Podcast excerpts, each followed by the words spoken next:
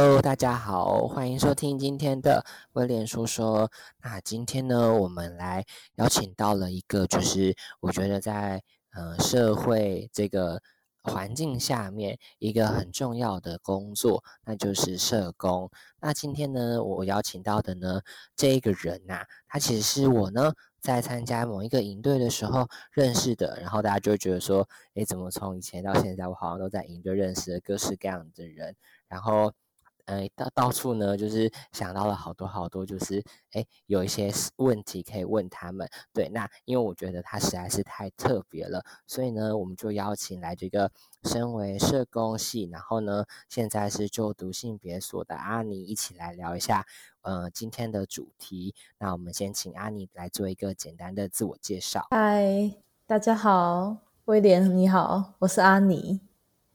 然后呃。我现在是就读这个高一性别所，然后我大学的时候是读就是高一医社系。那医社系的全名就是就很长，我，叫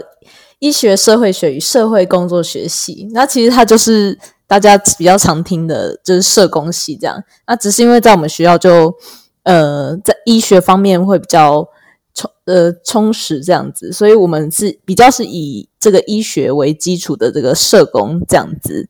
对，然后我今天就会跟大家分享一些可能我大学的一些读书的经验，然后如果呃对研究所也有好奇的，我我等一下也可以分享这样子。那安妮呢，刚刚就是呃讲了一下，就是呃关于她就读的科系，然后还有就是她自己的简单的自我介绍。那想要问一下阿妮啊，就是你为什么会想要读这个社工系，或者是我们刚刚你所说的医社系，为什么会有这个想法？好，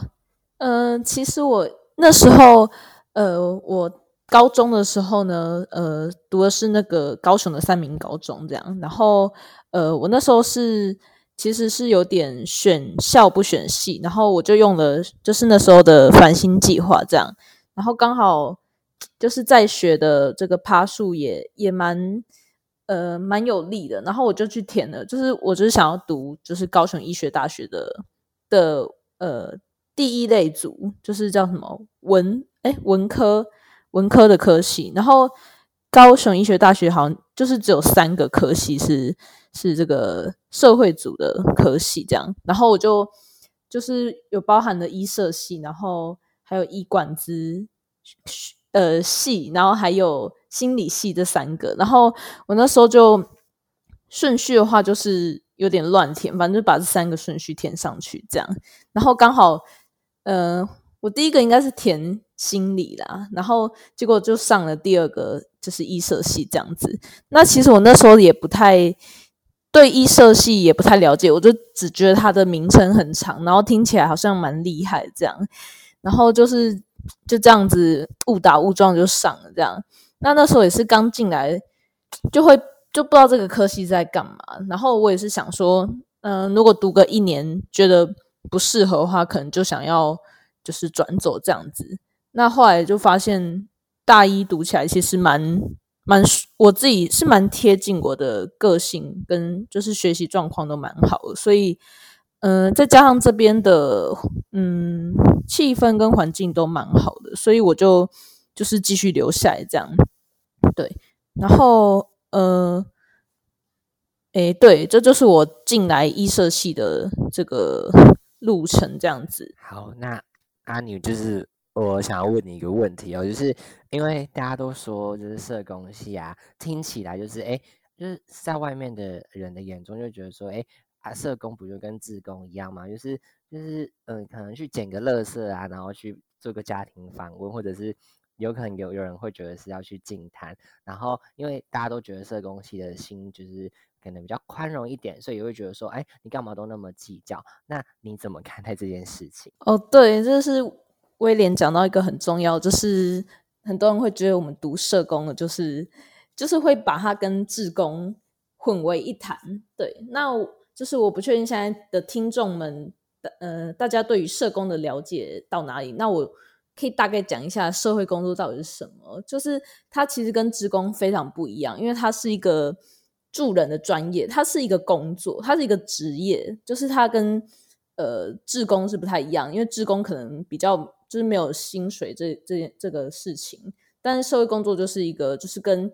呃上班族啊一样，跟医生一样，它是一个专业一门专业这样子。然后呃社工呢，它主要要做什么事呢？就是主要是以比较弱势的族群作为服务的对象。那我们平常呢，可能就会呃运用自己所学的一些技巧啊、能力，去去关怀他们。呃，依照就是每每一个族群不同的需求，然后呃，可能运用一些社会上的资源啊，或者是我们自己规划一些方案，然后去帮助这一群人。那呃呃，像我们比较常呃呃，就是有些人会。我们比较常去透过一些像是呃社会上的一些呃弱比较呃有在帮助别人的一些团体啊，或是基金会，就是去协助他们这样子。那像大家常比较常听的，譬如说像弱势的儿童啊、青少年这些，然后还有呃像是一些受暴的妇女啊，然后身心障碍者，然后呃比较弱势的老人。对，刚刚讲到的这一群人都都是我们社工有可能会去接触的服务对象，这样。然后呢，嗯，对，这是大概就是社工的一个懒人包，这样。那如果有兴趣的话，就是还是，嗯，如果上网搜寻社会工作，其实都有蛮多资讯，或者是懒人包可以可以去了解这个这个行业的实际内容，这样子。那当然，你你上去搜寻的话，其实会蛮多都是比较负面的新闻啊，就是社工都是蛮辛苦的。但是他们，我们其实主要就是要去，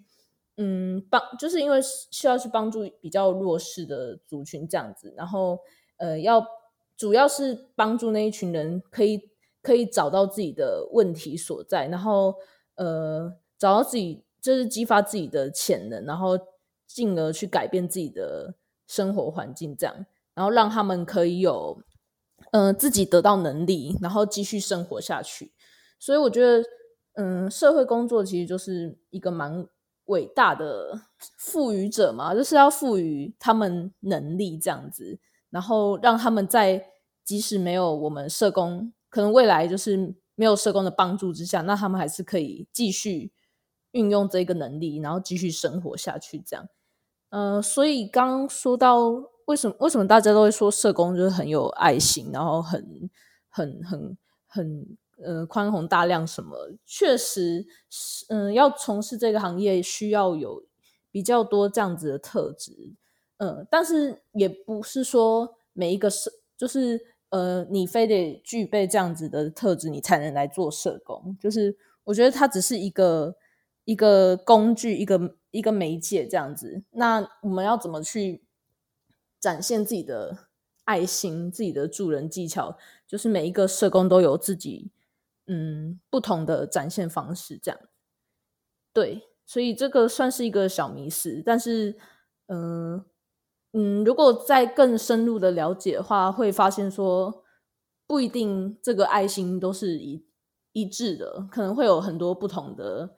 表现方式，这样。那阿尼就是你刚刚提到的，就是在呃社工上面有很多就是比较是辅助弱势方面的。那嗯，我蛮好奇的是，就是你在社工系啊，你应该会有一个所谓我们所说的就是社工实习嘛？那你在社工实习的这个过程里面，你有没有发生过什么呃一件比较难忘的事情，想跟听众分享的？嗯，实习。因为我们实习算是就是一定要，就算是一个必修，然后呃，每一个人每一个学生都会根据自己有兴趣的领域去选择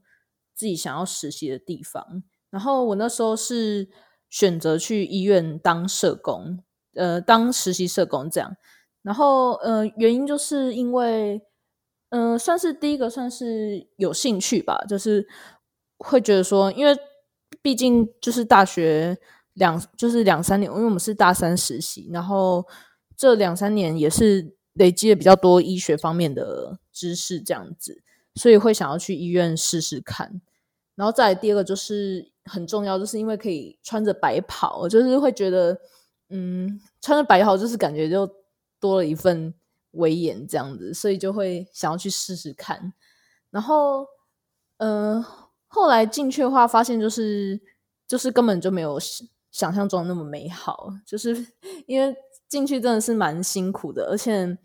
就是你进去医院实习，他们他们没有再把你当实习生，他们就是。把你当正职，就是直接把你当成是跟他们是同同 level 的这个社工师这样子。所以我进去的时候，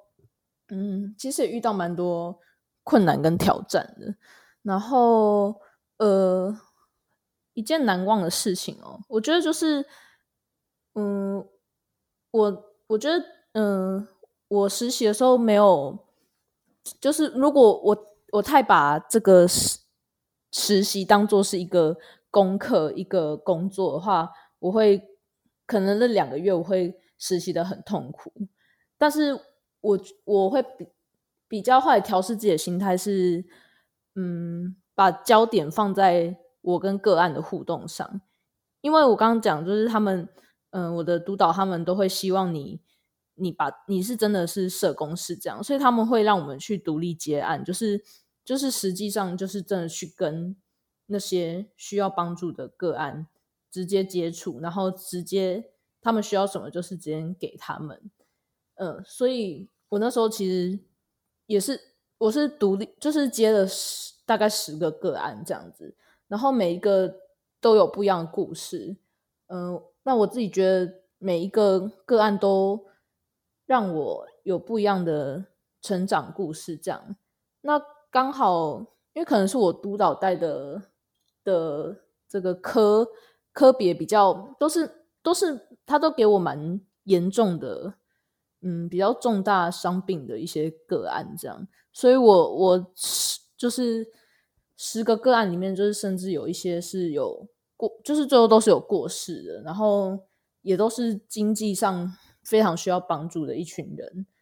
那。像是我觉得，如果要讲比较深刻的，嗯的一些故事的话，我觉得就是在面对生死这一块，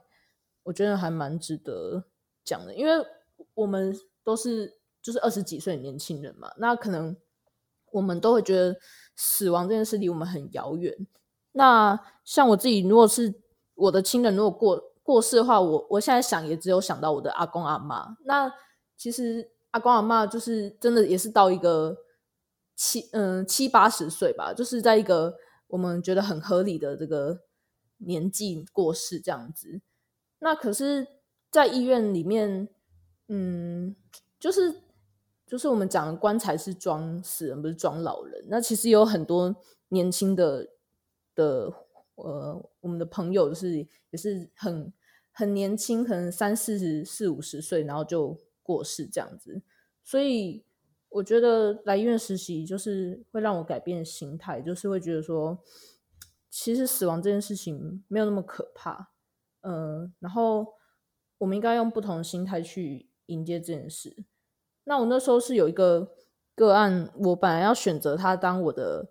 嗯个案研讨的报告的一个对象，然后嗯他。就是我觉得这件事就是无常，就来的特别快。就是他也是在我报告前一天就过世了。那其实他要他过世前，他的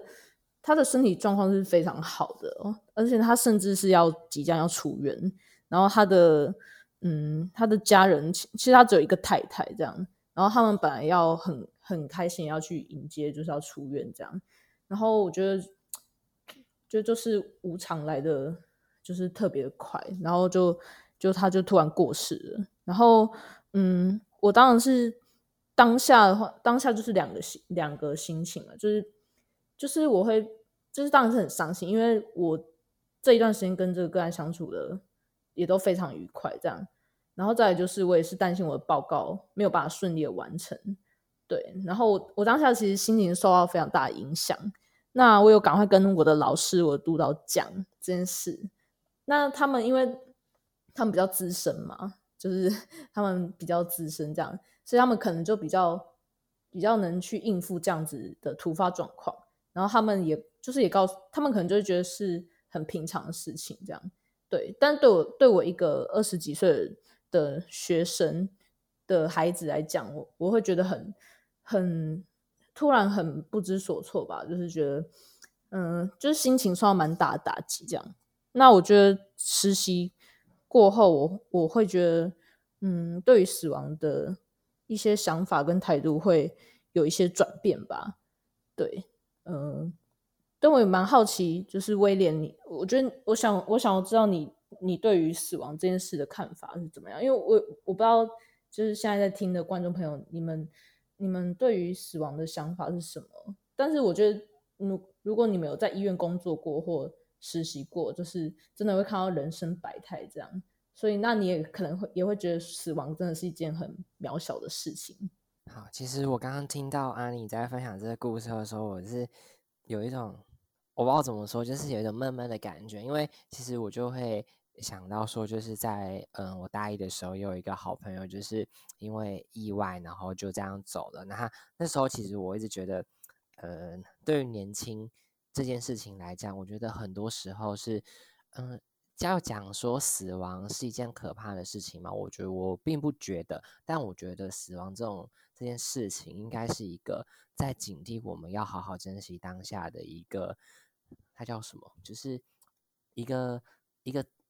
我觉得它就是一个很像是符咒的感觉，就是或者是我们可以说它是一个就是警示。就是我的想法是，我觉得在面对死亡这件事情上面，大家可能没有办法用平常心去看待，但嗯，我觉得死亡反而就还是得用平常心去看待。那讲到死亡这件事情啊，其实我也蛮。很好奇啊，你就是我想要再问你一个问题，就是既然就是你在看到呃人人生百态这件事情的时候，那你应该也会开始思考说，嗯，身为社工的意义是什么？那你觉得对于你来说，身为社工，嗯，就是你当社工这件事情，对于你来说它的意义是什么？